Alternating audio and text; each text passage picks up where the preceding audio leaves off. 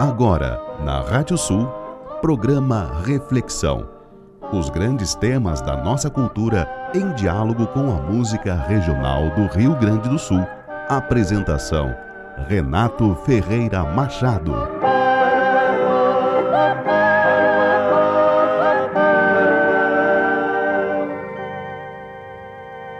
Se nós, os gaúchos, jogamos fora os nossos mitos, que é que sobra?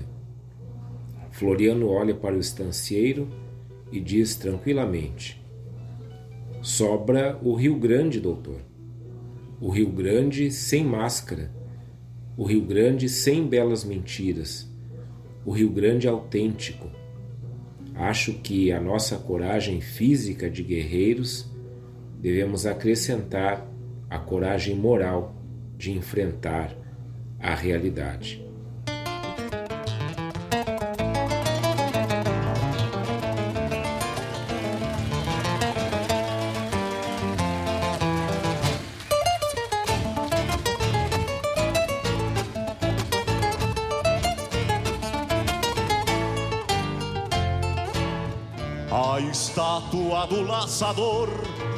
Fazer outra de barro. A estátua do laçador, vou fazer outra de barro. A estátua do laçador, vou fazer outra de barro. A estátua do laçador, vou fazer outra de barro.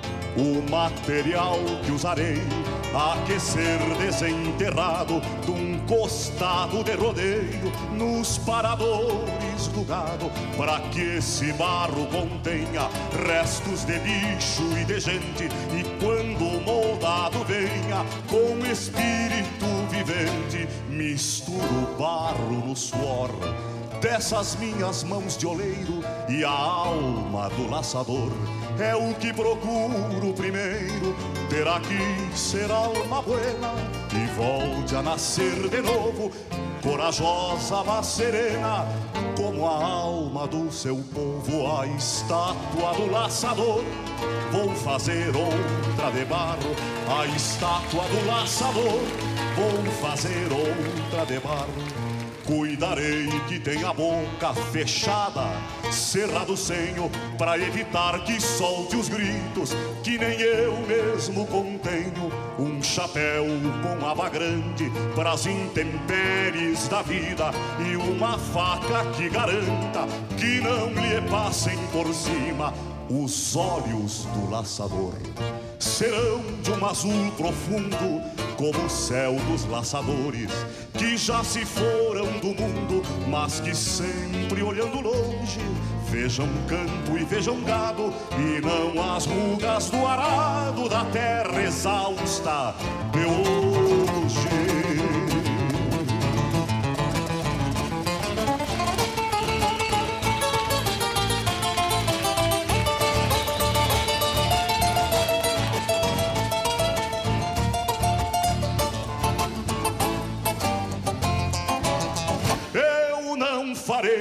estátua de bronze.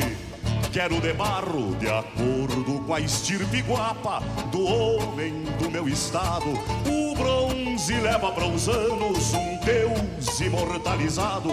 E o barro é o cotidiano do campo com seu trabalho. Quem sabe ver o gaúcho, quem conhece essa querência, não o vê portando luxo, nem soberba e imponência, mas vê honra e vê respeito num homem trabalhador. E é justamente esse jeito que eu quero para o laçador. A estátua do laçador, vou fazer outra de barro. A estátua do laçador Vou fazer outra de barro. Nos pés as botas franzidas Pelo uso das esporas Que não cortam, mas convidam Pras lides no campo afora. Nas mãos a cana da rédea De um gateado de valor Que sem um cavalo bueno Ninguém se faz laçador Por fim o laço de couro Com sua argola de aço como símbolo de um povo que conquistou seu espaço. Uma campeira esperança de quem tem força no braço, pois o que a mão não alcança se traz na ponta do laço. Uma campeira esperança de quem tem força no braço, pois o que a mão não alcança se traz na ponta do laço. A estátua do laçador, fazer outra de barro. A estátua do laçador, vou fazer outra de barro. A estátua do laçador, vou fazer outra de barro.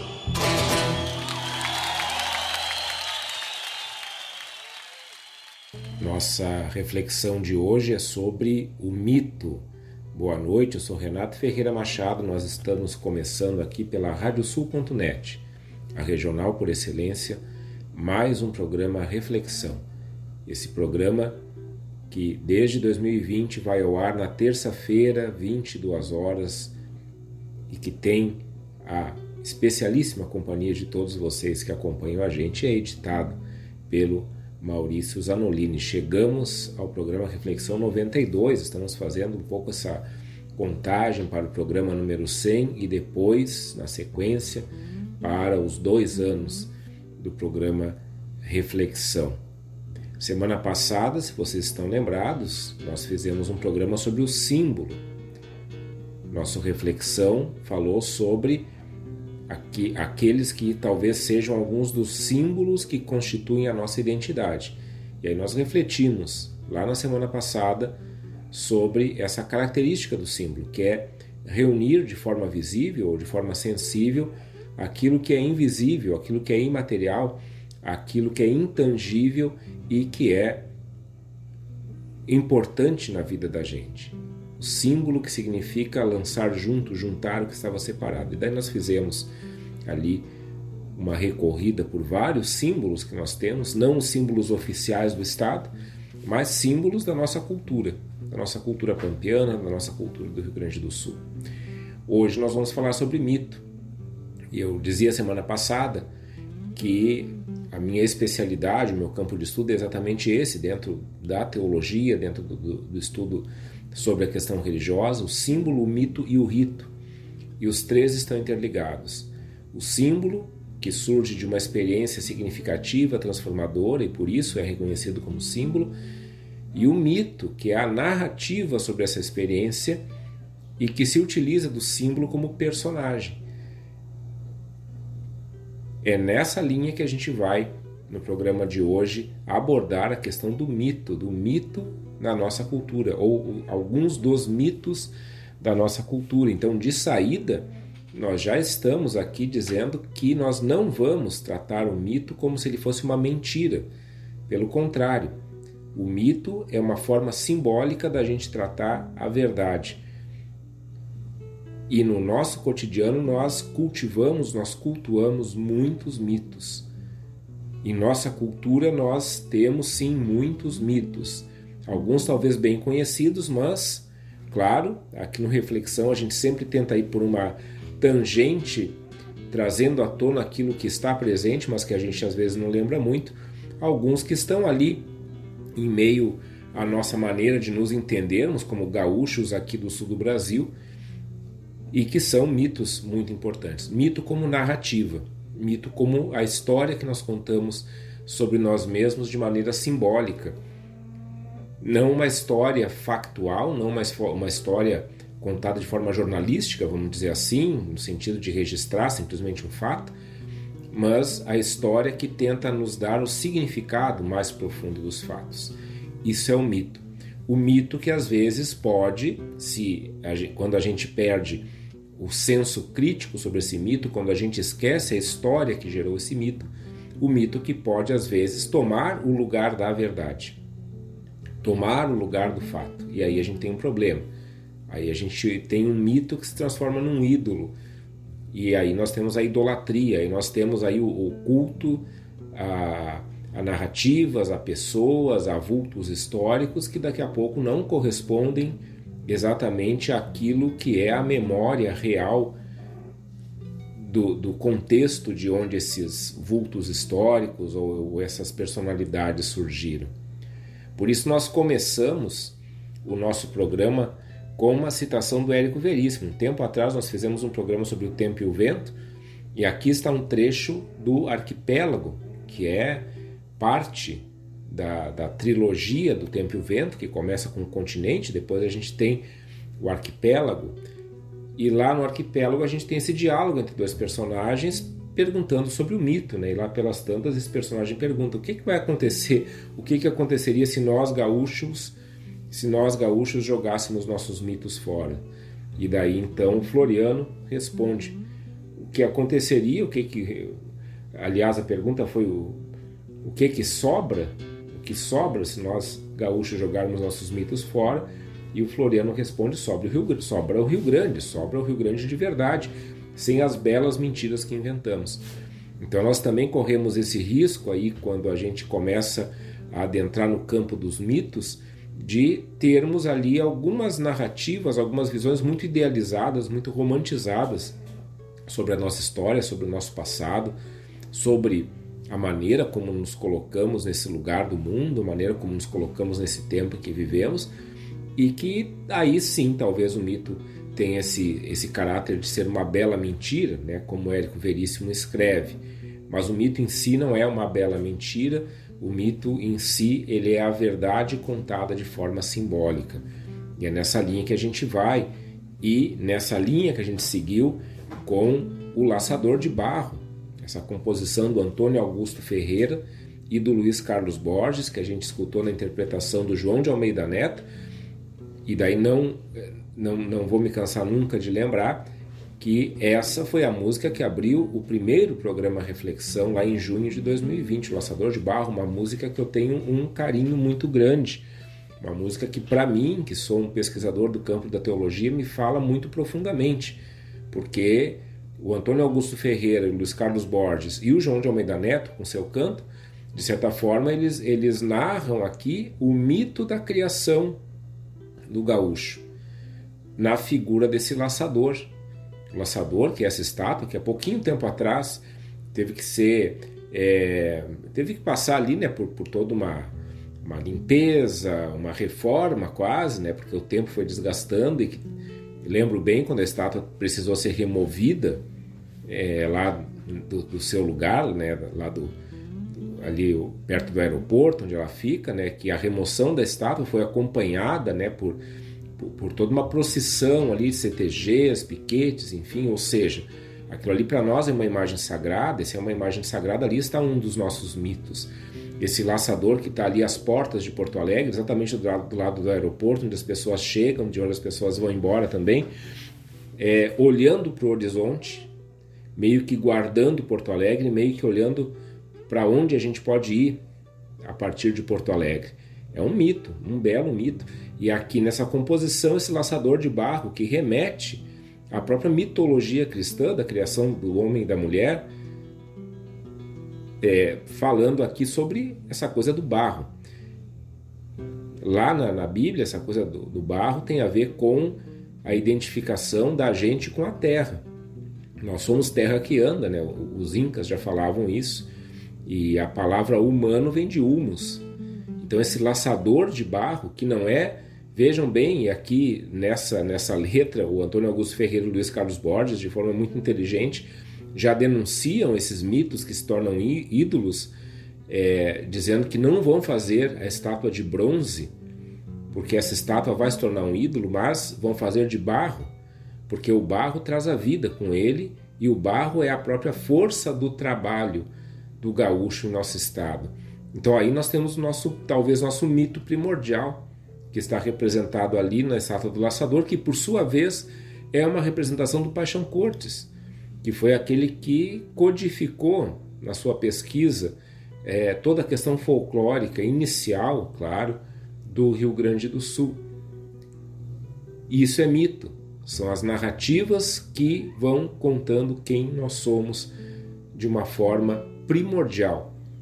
A narrativa das nossas origens, a verdade simbólica contada de uma forma que todos nós entendemos em qualquer tempo e que todos nós, a partir dela, conseguimos vislumbrar o futuro.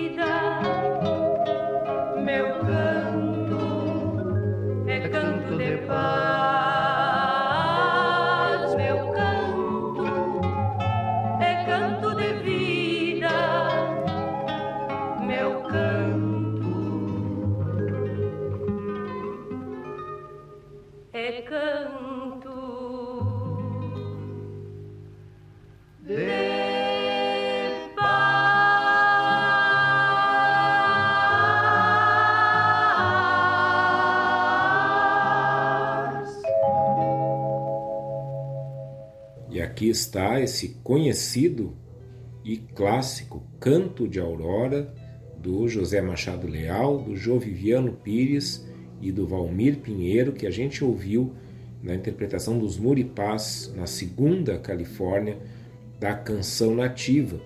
A gente está nesse programa de hoje tratando da questão do mito, dos mitos. E aqui no Canto de Aurora, a gente escuta este canto que vem de todas as partes. E quem canta esse canto de aurora? Somos nós. Aqui está a narrativa mitológica da formação do nosso povo, uma das narrativas, um dos cantos. Aliás, é bem importante a gente ir se dando conta disso, que muito da nossa mitologia sobre a nossa identidade está narrada nos nossos cantos, está narrada nas letras das músicas que nós escutamos. E quando eu pensei no programa Reflexão lá em 2020, Talvez eu também tenha me inclinado a isso, no sentido de ir decodificando essas mitologias que estão nas letras dos nossos cantos. E se a gente considerar que lá na antiguidade quem cantava e quem contava a mitologia eram os sacerdotes, então aqui está a nossa profissão de fé, nesses nossos cantos de aurora, ou seja, cantar a nossa história de maneira simbólica para que essa nossa história seja atemporal, para que essa nossa história seja perene, sempre atualizada, mas sempre mantendo essa identidade original que aqui no canto de Aurora a gente vai escutando ser uma identidade, e a gente sabe disso, formada por cantos que ecoam de diversos lugares da terra e que se encontram aqui nesse lugar cantos de vida, cantos de paz, cantos que às vezes expressam mágoas a partir dos nãos que são recebidos diante da, das propostas de vida que as pessoas querem fazer, cantos que vão formando uma identidade aqui nesse lugar. Mais importante, um canto de paz. E é importante nós falarmos nesse canto de paz a partir dessa história que nós temos aqui nesse lugar do mundo, nesse lugar do Brasil, tão marcada por conflitos armados. Tratamos disso há poucos programas atrás, quando ocorreu a invasão da Ucrânia pela Rússia, fizemos um programa sobre as guerras e lembrávamos disso e já várias vezes falei, né? O que que nós fazemos com essa história, com essa memória de tantas guerras? sangrentas aqui nesse chão. E aqui esse, é, está esse canto de aurora propondo para a gente um canto de paz. E por isso é que ele é um canto de aurora. Ele se propõe a um novo amanhecer, ele se propõe a um novo começo, ele se propõe a uma nova narrativa que não ignora tudo aquilo que ocorreu nas guerras, mas que integra isso de outra forma, integra isso como uma superação desse, dessa inclinação para o conflito armado. E qual é o mito que vai saindo daqui desse canto de aurora? É o próprio gaúcho, que já aparecia lá no laçador de barro, a partir da estátua do laçador, e aqui no canto de aurora a gente vai acolhendo essa identidade de um gaúcho que é formado pelo encontro de vários povos. Encontro que nem sempre foi um encontro justo, nem sempre foi um encontro é, amigável, mas que de um jeito ou de outro gera esse, esse mestiço aqui do sul da terra, que vai sendo reconhecido como gaúcho, lá do outro lado da fronteira, como gaúcho aqui no Brasil. Esse, esse tipo humano que é, é fruto do encontro do europeu com os povos originários, depois do, dos povos originários com os, a, a comunidade africana, depois com os imigrantes italianos, alemães e outras tantas correntes migratórias que vêm parar por aqui. Disso tudo vai saindo esse, esse gaúcho, esse grande mestiço, que pertence a todos os povos e pertence principalmente à sua história. E aqui nesse canto de aurora a gente vai acolhendo isso. Esse gaúcho que nessa terra, nessa terra que a gente reconhece como Pampa, para além de qualquer fronteira, vai também tomando algumas características que vão dar conta de uma narrativa sobre esse gaúcho, de alguma coisa que vai dizer: olha, o gaúcho é desse jeito. Em algumas questões nesse tipo humano que também vão ser marcadas por algumas narrativas mitológicas.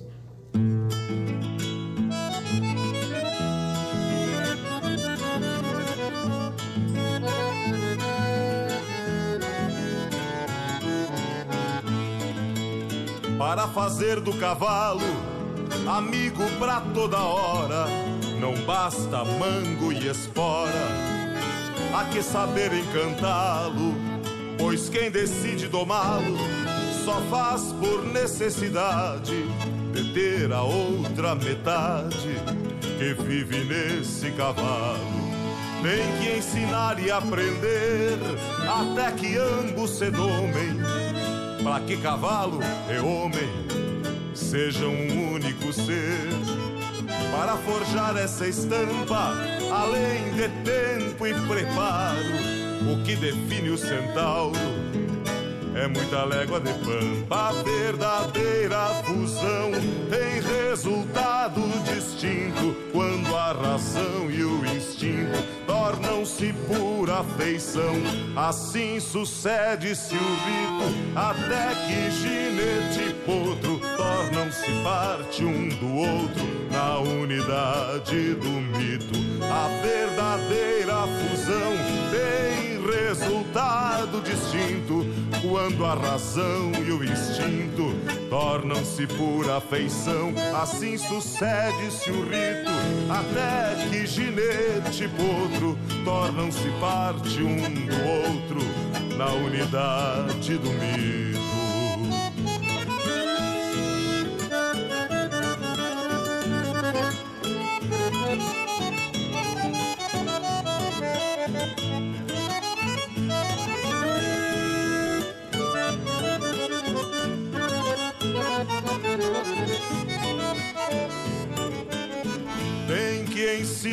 E aprender até que ambos se domem, para que cavalo e homem sejam um único ser para forjar essa estampa, além de tempo e preparo. O que define o centauro é muita légua de pampa. A verdadeira fusão tem resultado distinto quando a razão e o instinto tornam-se pura afeição. Assim sucede-se o rito até que ginete e potro tornam-se parte um do outro na unidade do mito, a verdadeira fusão tem resultado distinto quando a razão e o instinto tornam-se pura afeição. Assim sucede-se o rito até que ginete e potro tornam-se parte um do outro na unidade do mito. Na unidade do mito. Essa música que se chama Assim se forja um centauro, composição e interpretação do Flávio Hansen, dá conta de uma característica muito importante na mitologia desse gaúcho e desse gaúcho.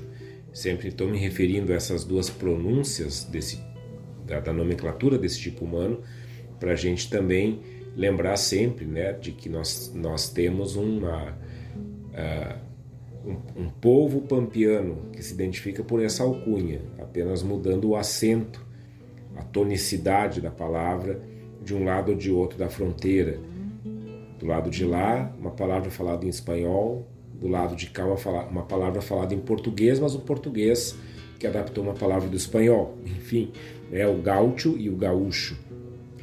E esse gaúcho, gaúcho, ele vai incorporando na sua história ele vai incorporando naquilo que se, se fala e se narra a respeito dele essa figura do centauro, que é algo que dá muita discussão, tem historicamente tem dado muita discussão, muito debate, é, no sentido de dizer que às vezes essa coisa de caracterizar o gaúcho como o centauro das coxilhas, o centauro do pampa, às vezes é um exagero sobre essa figura. O fato é que sim, o cavalo sempre esteve presente na vida do, do gaúcho, ele foi o ganha-pão e ele foi também o animal que melhor se integrou à vida desse tipo humano. E o, e o, cavalo na vida do gaúcho, falamos nisso semana passada e falamos muito mais sobre isso no nosso programa sobre o cavalo lá em 2020. Ele acaba sendo, de, certa forma, uma espécie de companheiro desse, desse gaúcho, desse gaúcho, na sua lida diária. O gaúcho e o cavalo se conhecem, se acompanham, é, e é uma tragédia na vida de um gaúcho, de um gaúcho, quando morre o seu cavalo, é, e, e, assim por diante. A gente tem várias coisas. E essa música, que é uma música lá do 17º Carijo, da canção gaúcha, ela vai fazendo exatamente uma narrativa mitológica para dizer assim, bom, esse centauro do, dos Pampas, da coxilha, nasce de um ritual, que é o ritual da doma. Um ritual onde os dois animais, porque nós também somos animais, somos animais humanos, esses dois animais eles se encontram, eles medem suas forças e eles saem desse ritual integrados. E desse ritual, então, vai surgir esse centauro.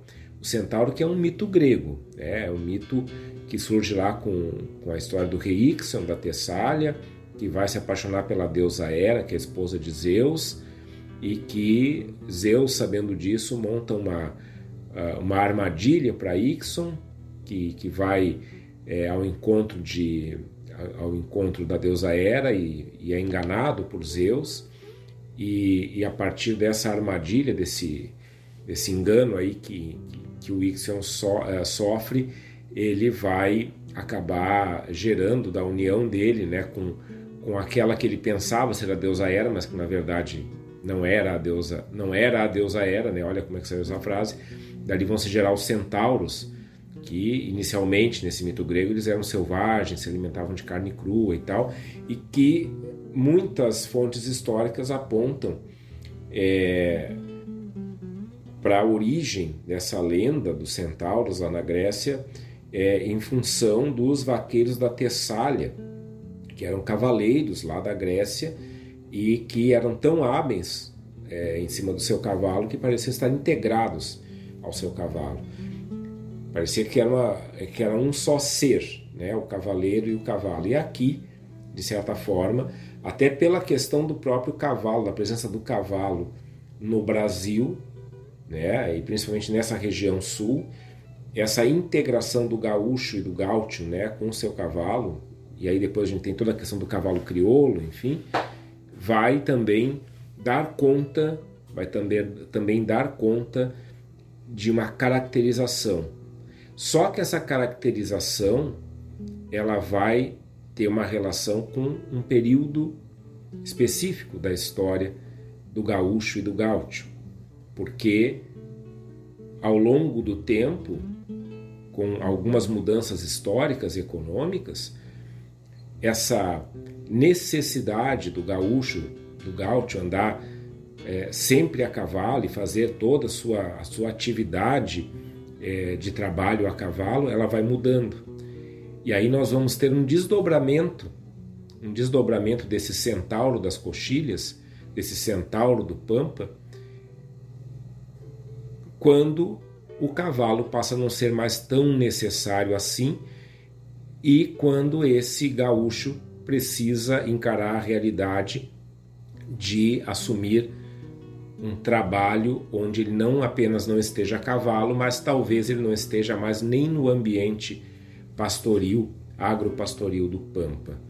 É uma nova narrativa mitológica sobre a identidade do gaúcho.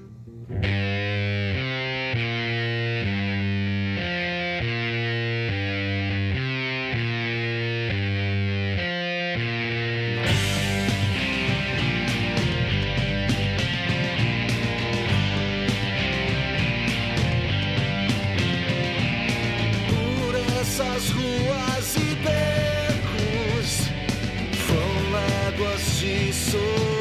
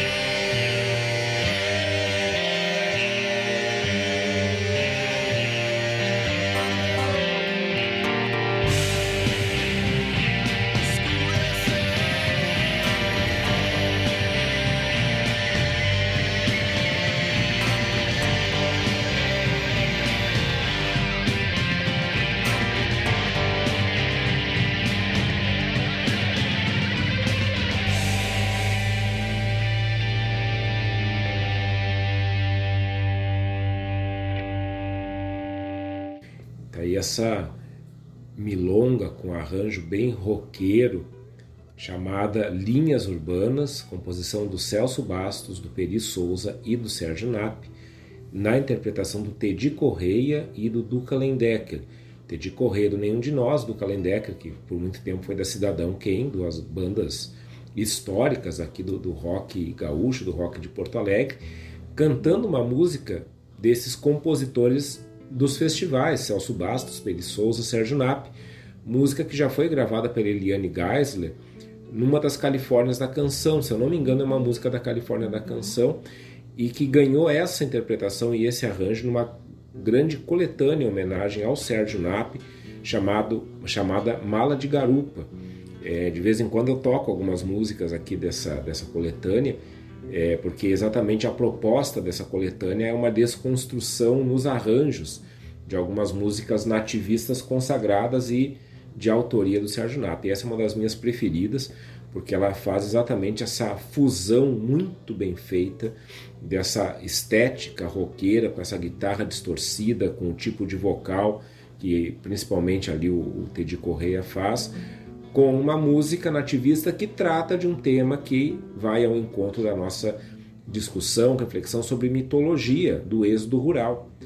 Porque nós falávamos no bloco anterior sobre essa questão do centauro, dos pampas, da integração do gaúcho com o cavalo, dessa questão de historicamente o gaúcho ser identificado por sua relação com esse animal, e ao mesmo tempo nós temos, a partir de certo momento da história, a desconstrução desse centauro do Pampa com o progresso, digamos assim, progresso, com as mudanças econômicas e, e sociais que vão atingir o campo, vão causar um empobrecimento no campo. Já tratamos disso em alguns programas aqui, é, isso é algo histórico, e que vão provocar o êxodo rural, e aí nós vamos ter um outro mito que vai, que vai uh, se erguer de, desses fatos. Vejam, os mitos sempre surgem de fatos transformadores. E esses fatos transformadores vão dar para nós um símbolo, e do símbolo a gente vai narrar, criar esse mito. Qual é o mito que surge aqui? O mito do gaúcho a pé. Então, esse gaúcho que vai para a cidade e não vai a cavalo, esse gaúcho que vai de ônibus, esse gaúcho que vai, sei lá, de carona, vai na boleia de um caminhão, né, que leva sua família toda para a cidade, e que lá na cidade vai habitar as periferias das grandes cidades. Então ele já é um pobre no campo e vai para a cidade, às vezes para se tornar um miserável, e além de tudo, ele é um gaúcho a pé. Ele é um gaúcho que não conta mais com seu cavalo. Então ele é, a perda do cavalo coloca o gaúcho no mesmo nível dos outros mortais, vamos dizer assim. Ele perde o seu trono. O cavalo é uma espécie de trono para esse gaúcho. Trono para um gaúcho que é um pobre do campo. Então vejam né, que esse, essa relação aí do cavalo, nessa mitologia do gaúcho, vai dar conta de que, bom, esse é o reino do cavalo. O reino do cavalo, do, aliás, é o reino do gaúcho. O domínio do gaúcho é o cavalo, é onde ele está. E aí ele perde isso, então ele não tem mais nada. Então ele vai se tornar uma mão de obra barata na cidade. E aí vem um outro mito junto, que é esse mito da vida nova na cidade. Que é a grande temática, a grande temática que, que perpassa essas músicas. É, principalmente dos anos 80, que aparecem nos festivais, é, que tratam do êxodo rural, que é essa coisa de, de quem está no campo, vivendo já uma vida de pobreza, olhar para a cidade com esperança e pensar que lá ele vai ter novas chances. Isso também é uma narrativa mitológica, no sentido de dizer que a gente tem várias situações que vão acontecer nessas migrações, nesse êxodo rural, mas que a gente tem essa linha mestra que vai nos narrar dessa, desse problema que é o trabalhador, trabalhador rural vir para a cidade, com, a, com essa expectativa toda de esperança e daqui a pouco ter isso frustrado. E aqui na música é, que nós escutamos, nós temos uma, uma figura de linguagem muito bonita, que são essas linhas urbanas. Quem cruza as linhas urbanas, né, vai se cantar nessa, nessa letra aí do, do, do Celso Bastos, do Peri Souza e do Sérgio Nap. O que, que significa cruzar as linhas urbanas? Significa cruzar a fronteira da própria identidade, daquilo que mantinha o gaúcho sendo gaúcho. E nesse sentido começa então, e a própria música vai nos dando a entender isso, uma certa degradação desse tipo humano. De novo, né, uma narrativa mitológica sobre essas realidades que foram acontecendo aqui ao longo da história. Essas grandes narrativas que vão nos dando pistas de quem fomos nos tornando. Diante da narrativa mitológica, a gente sempre precisa ir nos fatos da origem. O que ocorreu, então, historicamente, aqui no lugar onde nós estamos, para causar essa, essa, esse êxodo rural, para tirar esse tipo humano, que era o gaúcho, do seu ambiente de trabalho histórico e, e colocá-lo no ambiente urbano. Quais foram as consequências disso? O mito nos ajuda a chegar lá, nesse fato, e diante do fato nós precisamos ter a leitura crítica. Por isso que o mito ele não é uma mentira, ele é uma verdade que nos alcança para além do tempo para que a gente volte lá na origem e a gente vá se perguntando quem a gente é.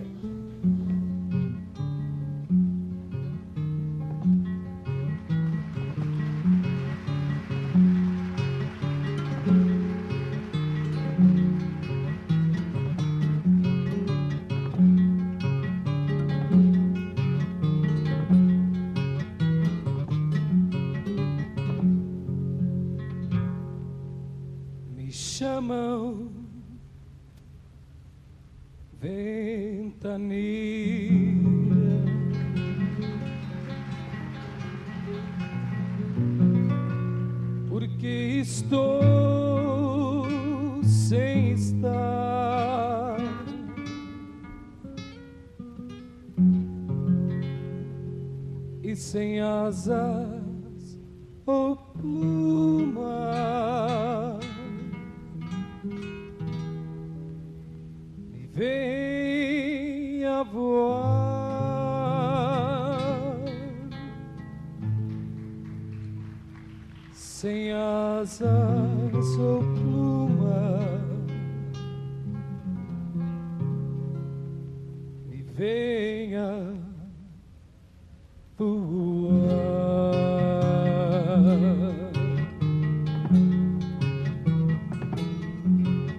A par dos cavalos que encilho da negra tropia dos temporais, tendo por marcos de posse o azul do horizonte e os pontos cardeais.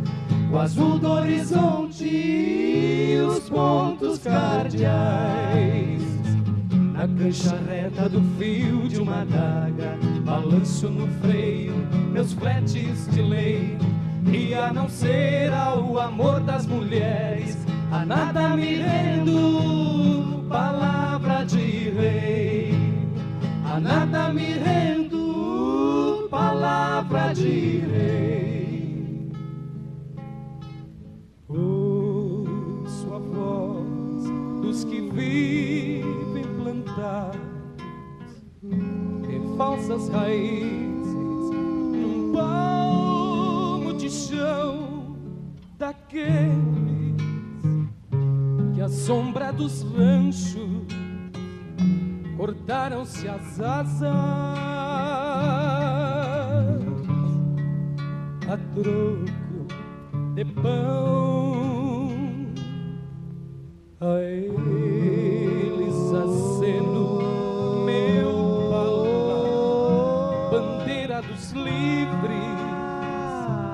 sei desfraudar e afundo meus rastros no mundo. Eu sou ventania. Eu sou ventania. Nasci pra voar.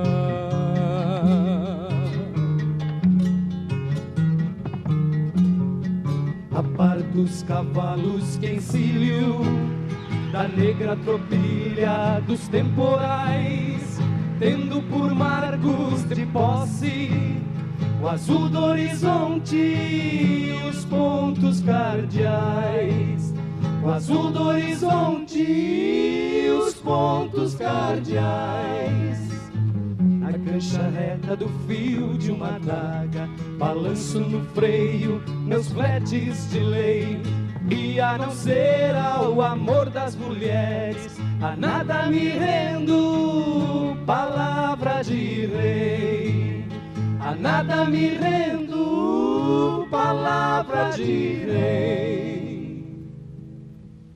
Ouço a voz dos que vivem plantados em falsas raízes, um palmo de chão daqueles que a sombra dos ranchos cortaram-se as asas a troco de pão. A eles aceno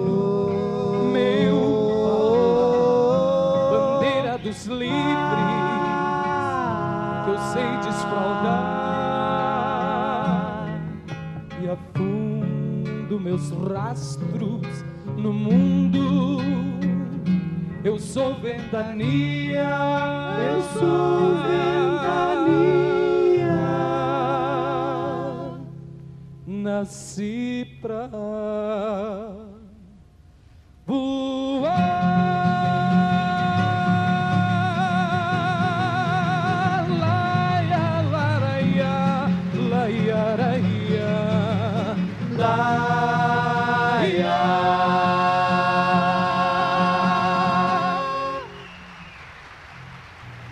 está Ventania, composição do Aparício Silva Rilo e do Mário Barbará, interpretada pelo Miguel Ângelo e os Cambarás na Sexta Califórnia da Canção, trazendo para nós mais um elemento mitológico da nossa identidade. Eu, desde semana passada, quando fiz o programa sobre símbolos, estou insistindo nisso. Estamos aqui falando de símbolos e hoje de mitos que dão conta daquilo que nós afirmamos ser nossa identidade. E aqui tem mais uma narrativa mitológica sobre a nossa identidade que nos aponta para uma característica que a gente vive insistindo, vive dizendo que é algo que está ali, que é a nossa nosso jeito de ser, que é essa a questão da liberdade e de uma liberdade absoluta que também nos aponta para uma liberdade de quem não tem nada e que às vezes é muito romantizada em nossa história. E essa questão da liberdade como uma característica desse gaúcho, e aqui liberdade também no sentido de não se dobrar a nenhum tipo de autoridade, de, de sentir-se livre diante de qualquer tipo de autoridade, o que tem seus prós e contras, né? admitamos isso. Essa narrativa sobre liberdade ela vai se servir de um elemento natural muito presente aqui nesse lugar do Brasil e que de certa forma influencia na nossa maneira de nos entendermos por aqui, que é o vento. Nós tivemos lá em 2020 também um programa onde eu fiz a narrativa, a leitura de alguns contos, em parte pelo menos, é, ou melhor, de um conto do Barbosa Lessa chamado Rodeio dos Ventos, é, onde a gente tem ali toda essa questão dos ventos que passam por aqui pelo Rio Grande do Sul e o que, que eles significam para nós. E nessa composição do Rio e do Barbará, a gente tem muito essa coisa da ventania como uma identidade. A música já começa dizendo isso: me chamo ventania, porque estou sem estar. Isso descreve muito bem esse tipo humano do gaúcho com quem a gente se identifica, de quem a gente acredita ser é, participante dessa identidade, essa identidade histórica de, de séculos. Nós somos como ventania, nós estamos sem estar, ou seja, o gaúcho, a partir dessa narrativa, dessa, desse mito né, de um gaúcho absolutamente livre, ele nunca está reduzido a uma bandeira, a uma ideologia, a um credo religioso. É, enfim, ele é ele mesmo, ele passa, ele está sempre de passagem. E isso significa uma liberdade absoluta, mas ao mesmo tempo pode significar dependendo do contexto histórico onde esse gaúcho vive, uma miséria quase que absoluta também. Porque o não fazer parte de nada significa não ser reconhecido como cidadão, significa não ser reconhecido como alguém que participa da sociedade. E esse sempre foi o drama e a crise do gaúcho, e por isso foi se criando esse mito de um gaúcho totalmente livre como o vento, como o vento que sopra aqui no Pampa sem fronteiras, né? Ah, é totalmente livre porque ele não é reconhecido nessa sociedade, então ele não tem nada. E o não ter nada aqui, ao mesmo tempo, pode ser que, que pode ser um espaço de liberdade, pode ser um espaço de opressão para esse, esse gaúcho, porque o não ter nada significa não ter perspectiva, não ter futuro, ter poucas esperanças, e talvez por isso a gente tenha também essa figura de um gaúcho que vive cada dia como se fosse o último.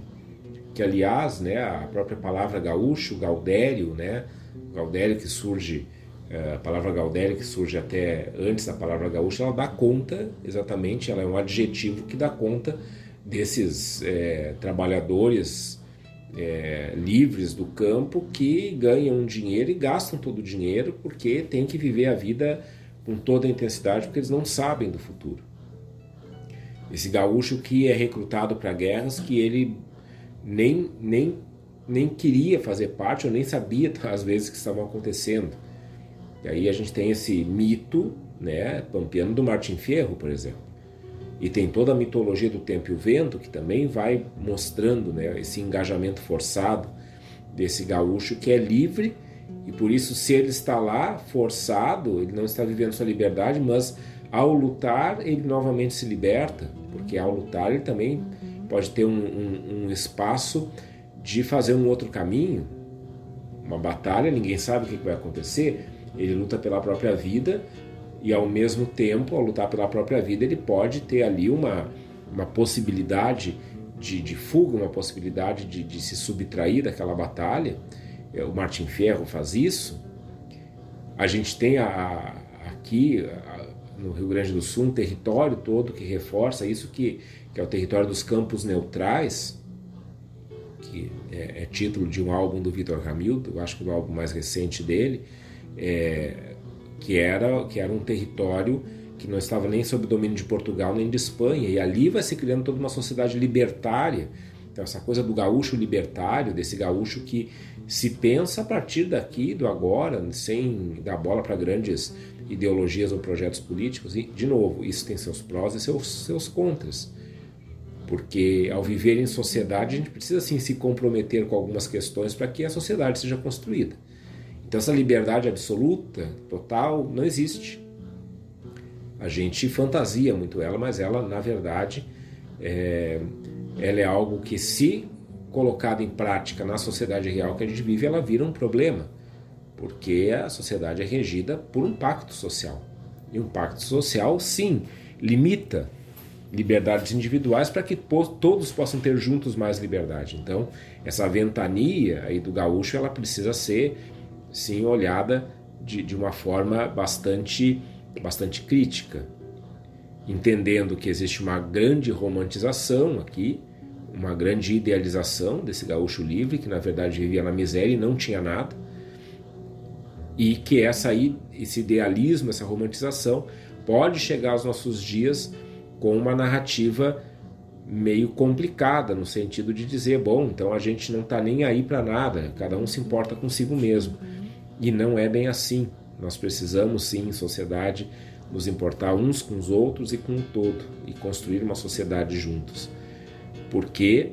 Porque no momento em que a gente não toma essa atitude de pactuar com uma sociedade, um, um lugar, um ambiente melhor para todos, nós sempre vamos acabar tendo grandes vítimas do desequilíbrio social que isso pode vir a causar.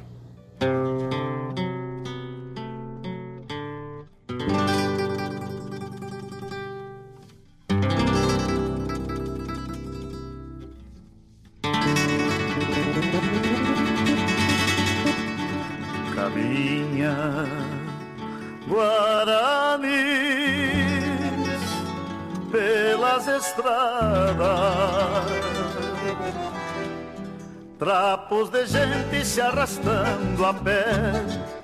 Resto da raça dos meus sete povos Últimas crias do sangue desse pé Fazem balaios de taquaras bravas Em pobres ranchos que parecem ninhos Onde se abrigam aves migratórias a mendigar alguns mil réis pelos caminhos. O balaio foi taquara, a taquara foi a lança. O balaio foi taquara, a taquara foi a lança. Que esteou sete povos quando o pago era criança.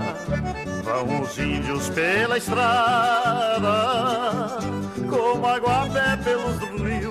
Cantam ventos tristes nos seus balaios vazios. Cantam ventos tristes nos seus balaios vazios. Seguem os índios o destino peregrino dos sem terra, tropeçando nos caminhos já sem luz, afogados na fumaça do progresso, junto aos animais em debandada, das florestas virgens violentadas pelos que vieram, pelos que vieram sob o símbolo da cruz.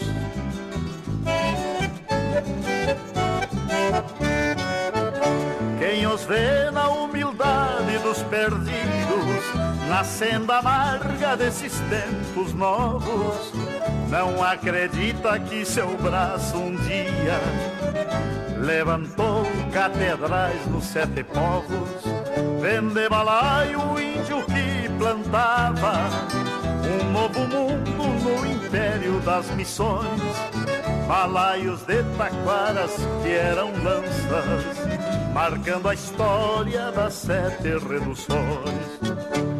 O balaio foi taquara, a taquara foi a lança. O balaio foi taquara, a taquara foi a lança. Que esteou sete povos quando o pago era criança. Vão os índios pela estrada, como água pé pelos rios Cantam ventos tristes nos seus balaios vazios. Cantam ventos tristes nos seus balaios vazios. Cantam ventos tristes nos seus balaios vazios. Cantam ventos tristes nos seus balaios vazios. E aqui está outro dos nossos mitos, desconstruído e reconstruído aqui nessa belíssima composição do Aparício Silva Rilo e do Senair Maicá, chamada Balaio Lança Itaquara, que a gente escutou na voz imortal do Senair Maicá. Eu arriscaria até dizer que o Senair Maicá já é também um dos nossos mitos, né? ele é um desse, uma dessas figuras fundadoras. É, todo mundo sabe o quanto que eu tenho admiração pela obra do Senair Maicá, eu acho que ele, é, ele tem algo algo ímpar que ele trouxe, colocou em nossa música que ninguém conseguiu fazer e, e, e que por isso também fica, fica de uma forma perene para nós. E Balaio Lança Itaquara vai dar conta de uma narrativa mitológica sobre o destino desses povos originários. Eu falava no bloco anterior sobre a questão de uma, de uma sociedade que precisa de um pacto social para que a gente possa ter um equilíbrio e justiça social e possamos todos ter liberdade juntos. E aqui nós temos talvez as primeiras grandes vítimas do modelo colonial de sociedade que foi se instalando aqui com a chegada dos europeus, tanto os portugueses quanto os espanhóis. Lembrando sempre né, que o, o Sinaí Maicari faz parte de uma cena musical muito importante para a nossa música regionalista, que é a, a cena musical missioneira. E quando a gente fala na cena musical missioneira, nós estamos falando na fronteira, na fronteira do Rio Grande do Sul com a Argentina, enfim, com, com toda aquela questão dos sete povos das missões, que era algo que estava num território só, que depois foi dividido é, pelos tratados entre Portugal e Espanha. E a gente vai ter nesse, nesse balaio lance Taquara a narrativa do que acontece com aqueles que já estavam aqui, que presenciam e são atingidos pela, pela chegada desses europeus. É, e aí vamos, vamos colocar aqui é, soldados em primeiro lugar, os navegadores, os mercadores, aqueles que vieram explorar a terra, e também as ordens religiosas, como os jesuítas, que vão fundar os sete povos das missões.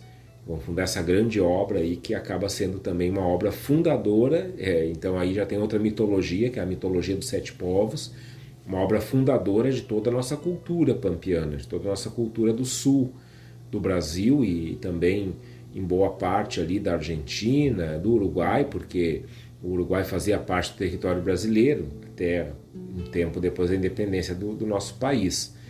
O que, que acontece com, esse, com esses povos originários?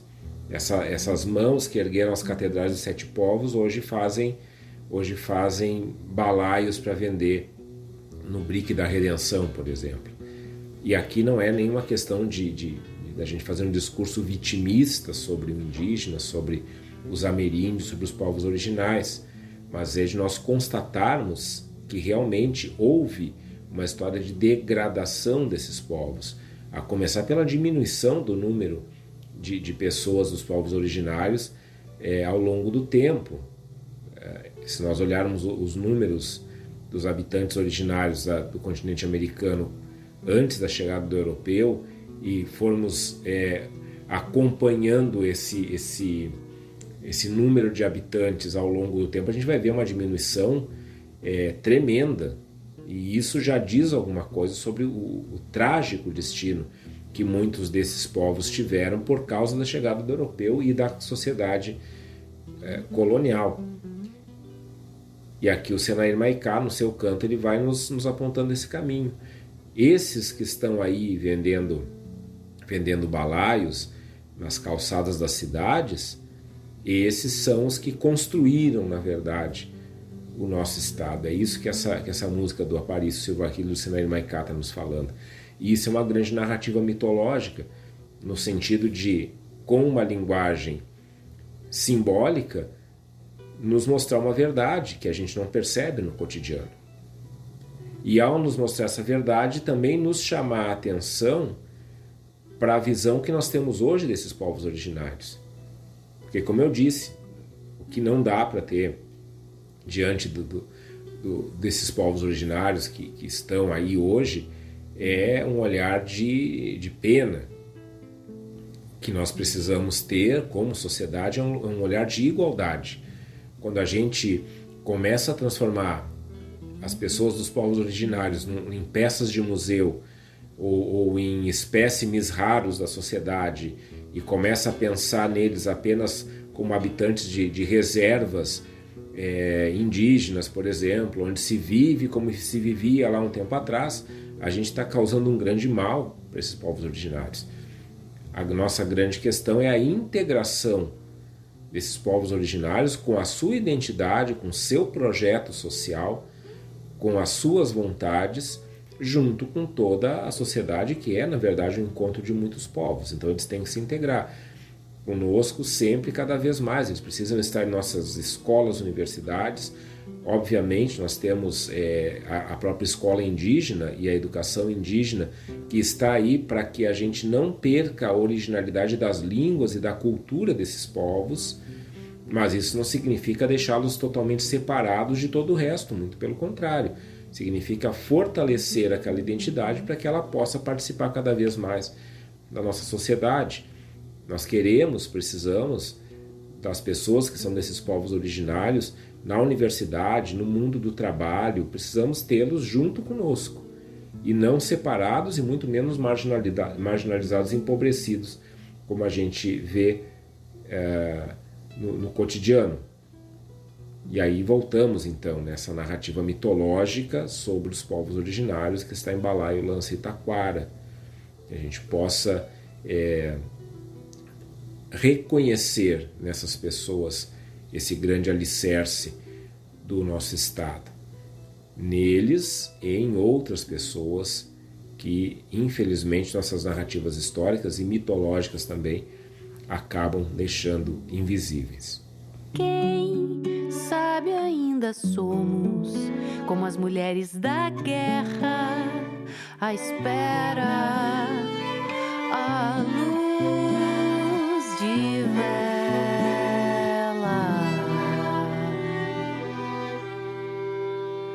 à beira do fogo, com nossos papiros e penas, artificiais, bordamos os panos de prato e bordamos os panos de chão. Pois nada mudou, nada mudou, só hormônios e construções. Nada mudou, nada mudou, revoluções. Nada mudou, nada mudou,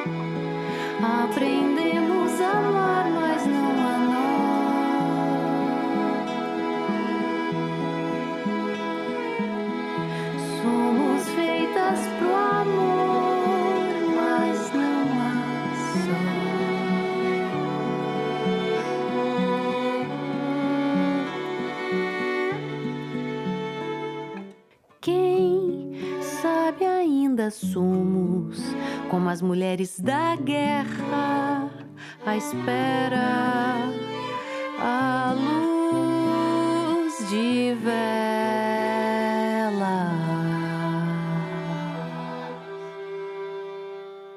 Mulheres da Guerra, composição da Clarissa Ferreira e do Lucas Ramos, com a Clarissa Ferreira.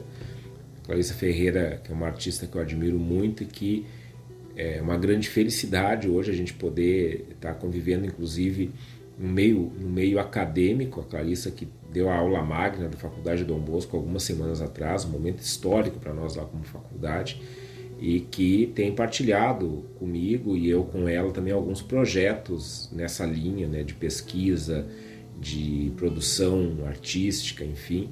É, é uma, uma grande amiga hoje que eu tenho a felicidade de dizer que está aí, uma, caminhando lado a lado né, nessa, nessas frentes também, né, ela que é, é, é doutora em etnomusicologia, né, que tem pesquisas super é, importantes sobre algumas questões da nossa cultura e que traduz essas pesquisas na sua arte, na sua composição, nos seus clipes, né? Aliás, Mulheres da Guerra, né? Procurem no YouTube, vocês vão ver o belíssimo clipe, né? O vídeo feito para essa música, foi lançado há dois anos atrás.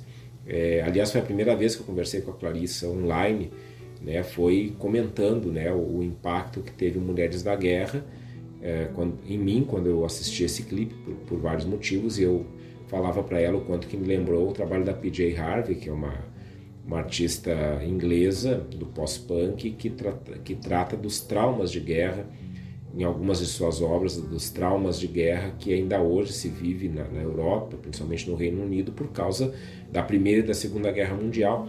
E nossa primeira conversa foi exatamente nessa, nessa linha de, de nos perguntarmos quais são os nossos traumas de guerra. Né? Nós que passamos por séculos de batalhas sangrentas aqui no Estado, a gente reconhece algum trauma ou a gente é, tem uma narrativa mitológica sobre as guerras que, que dá conta de dizer que aquilo ali foi algo simplesmente heróico, enfim, né?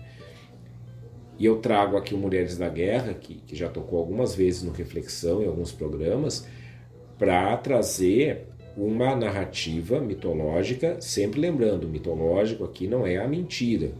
O mitológico aqui é a narrativa simbólica da verdade, uma narrativa mitológica que por muito tempo tem ficado no esquecimento. Se a gente olhar um pouco essa dinâmica da memória, principalmente da memória social, da memória cultural, nós vamos ver ali um campo que se chama esquecimento, que são as coisas que a gente sabe que ocorreram, que a gente sabe que estão presentes na nossa Constituição Histórica, mas sobre as quais não se fala. E a Clarissa tem é, é, contribuído enormemente para trazer à tona as narrativas de um grupo humano que não tem sido ouvido ao longo do tempo em nossa história, que são as mulheres. Então, as mulheres da guerra nos dão um aspecto, uma visão sobre essa nossa narrativa histórica que poucas vezes a gente escuta em outras produções musicais, artísticas, enfim. E aqui a gente tem alguns mitos dessas, dessas mulheres. Historicamente, a mulher ela se constitui é, junto ao gaúcho as narrativas mitológicas do gaúcho como aquela que está em casa, esperando que o gaúcho chegue. Por isso, a prenda, porque é uma prenda doméstica, né? Então, a mulher é ela é do espaço particular, ela não está na, não tá na lida, ela não está na discussão das grandes coisas, mas está dentro de casa, esperando né, o, o, o homem chegar com o mate pronto, com a comida pronta e assim por diante.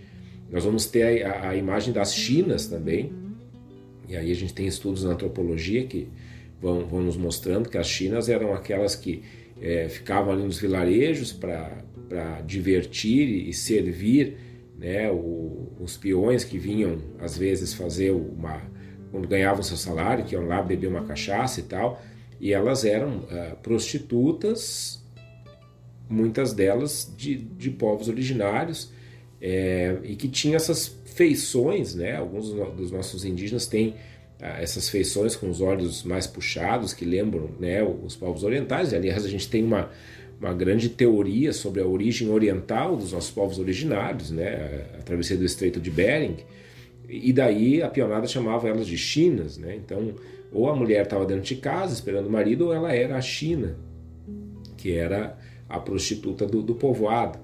Mas e além disso, e as dores dessas mulheres, e, a, e o ponto de vista dessas mulheres sobre essa história, essa é a mitologia a ser construída. Essa é a narrativa simbólica que artistas e pesquisadoras como a Clarissa Ferreira têm nos ajudado a construir e a tirar do esquecimento. As nossas mitologias elas não podem se dar apenas com aquilo que aparece. A gente precisa buscar aquilo que foi invisibilizado para a gente poder também ter uma visão mais ampla dessa nossa formação identitária uma visão mais ampla de quem nós somos a partir daquilo que a gente fala sobre a gente mesmo. Sempre lembrando aquilo que nós falamos no início do programa, nessa né, essa citação aí do Érico Veríssimo, o que que sobra quando a gente tira os mitos, né? Então, sobra o Rio Grande de verdade. No Rio Grande de verdade, nós temos uma história de invisibilidade das mulheres. Esse, esse é o fato. Né? E como é que a gente constrói mitologicamente isso? Que narrativa simbólica a gente coloca aí para dar conta disso? Tudo isso vai nos vai no, nos, nos, nos dando conta ali dessa desse conjunto de narrativas que a gente se utiliza para a gente se afirmar. Precisamos conhecer, precisamos, a partir do conhecimento dessas narrativas, tentar chegar lá no seu ponto de origem, para a partir dele fazer a crítica, a partir desse ponto de origem, fazer a crítica à narrativa e revisar nossos mitos. O mito ele não pode ser simplesmente descartado. Ele precisa ser revisado, precisa ser atualizado ele precisa ser aberto e, e, e estar pronto a ter acréscimos, principalmente os acréscimos de figuras como as mulheres, essas mulheres da guerra, que por muito tempo não tiveram tanta voz assim em nossas narrativas. E junto às mulheres também outros personagens que acabaram ficando invisíveis e silenciados em nosso tempo, em nossa história.